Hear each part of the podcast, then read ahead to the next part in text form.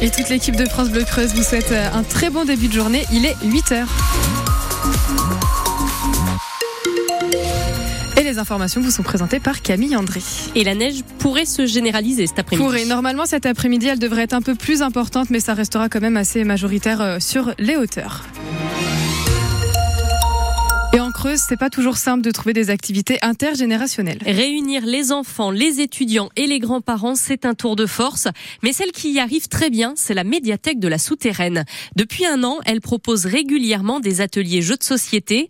L'idée, c'est de créer du lien social et aussi un peu de remplir la bibliothèque qui s'est vidée depuis le Covid. Marie-Jeanne Delepol, vous vous êtes invitée dans une partie. 10 et 10, 20, 24.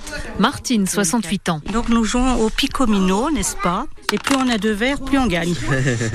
J'ai eu trois enfants, on a toujours joué et mes petits-enfants, on joue aussi beaucoup avec euh, les jeux de société, on adore ça. Sauf qu'ici, c'est avec un parfait inconnu qu'elle dispute sa partie. Alors du coup, tu as remis le 22. et j'ai plié le 36. Moi, je m'appelle Damien, je suis arrivé récemment à la Souterraine et je fréquente beaucoup la médiathèque euh, parce que j'y travaille pour créer mon projet d'entreprise. Donc, euh, je viens parfois pour me détendre le week-end aux après-midi jeux de société. Ça fait aussi euh, des liens intergénérationnels. Et oui, une sacrée différence d'âge. Moi, 25. 66. C'est surtout la convivialité, apprendre des nouveaux jeux. Et puis, euh, enfin, des amis me disent aussi, parce que bah, il y en a qui vivent seuls, hein, on est beaucoup de femmes seules. Et ben, c'est être ensemble. Qui est le joueur qui a le moins peur des monstres? Moi, j'ai pas peur des monstres. Toi, t'as pas peur?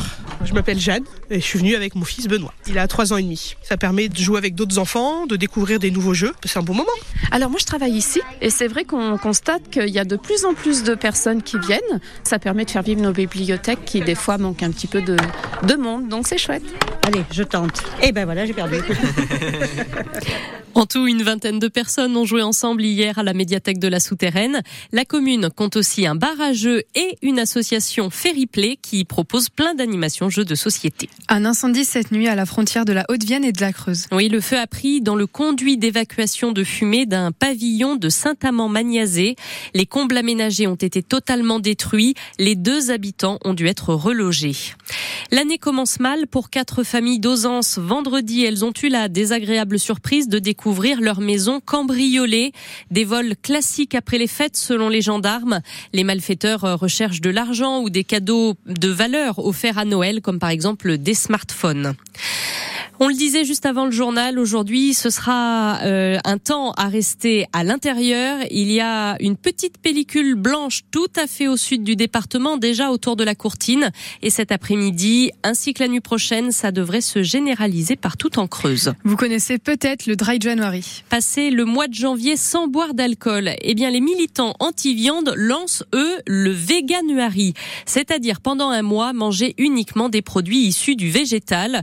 Ce week-end, dans de nombreuses villes, des militants de l'association L214 ont tenté de convaincre les Français de se lancer. C'était le cas par exemple sur le marché de nos voisins de Châteauroux, mais Anna Bonne-Massou Carrère, l'enthousiasme est resté très limité.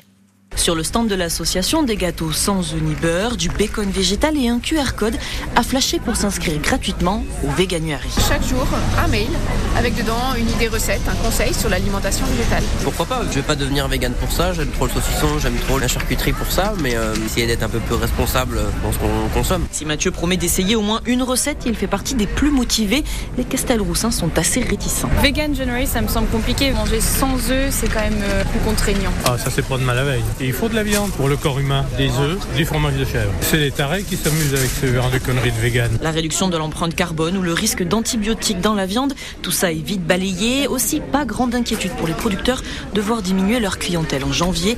Thomas Richard vend des fromages de chèvre, place de la République. S'ils préfèrent manger des sous-produits euh, végétaux euh, faits avec des OGM euh, d'Amérique du Sud et tout, bah tant mieux. Son voisin Mathieu Tonsin, éleveur de porc et bovins, aurait lui préféré entendre parler bien-être animal plutôt qu'alimentation végétale. Dire qu'il faut pas du tout manger de viande, je pense pas que ce soit la solution. Aujourd'hui, toutes les provenances sont marquées. Les gens, à l'acte d'achat, c'est à eux de savoir comment ils veulent respecter les animaux. De l'avis de plusieurs agriculteurs présents samedi matin, la bonne résolution pour 2024 serait l'interdiction de la vente de viande industrielle sur le marché.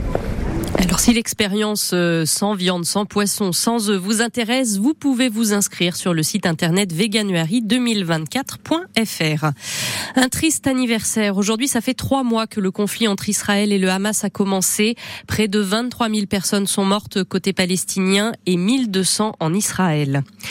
Les conducteurs de TER de Nouvelle-Aquitaine commencent 2024 comme ils ont terminé 2023 en grève. Ça fait un mois et demi qu'ils protestent contre l'augmentation du nombre de trains promis par la région sans aucune embauche.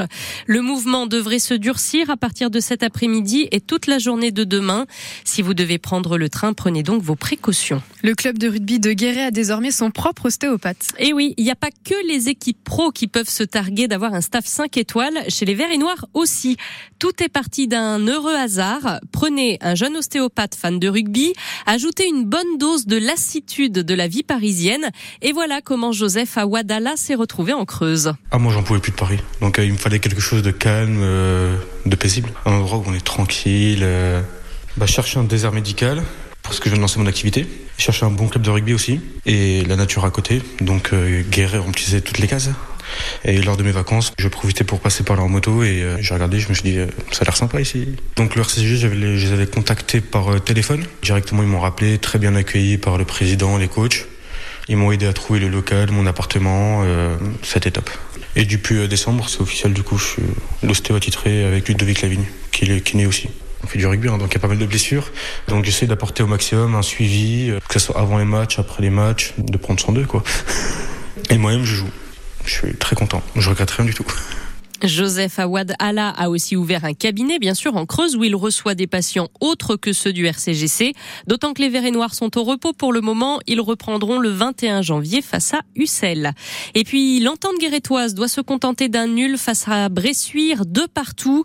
Les footballeurs creusois auraient pourtant bien aimé faire tomber le leader de leur poule, qui reste invaincu depuis le début de la saison.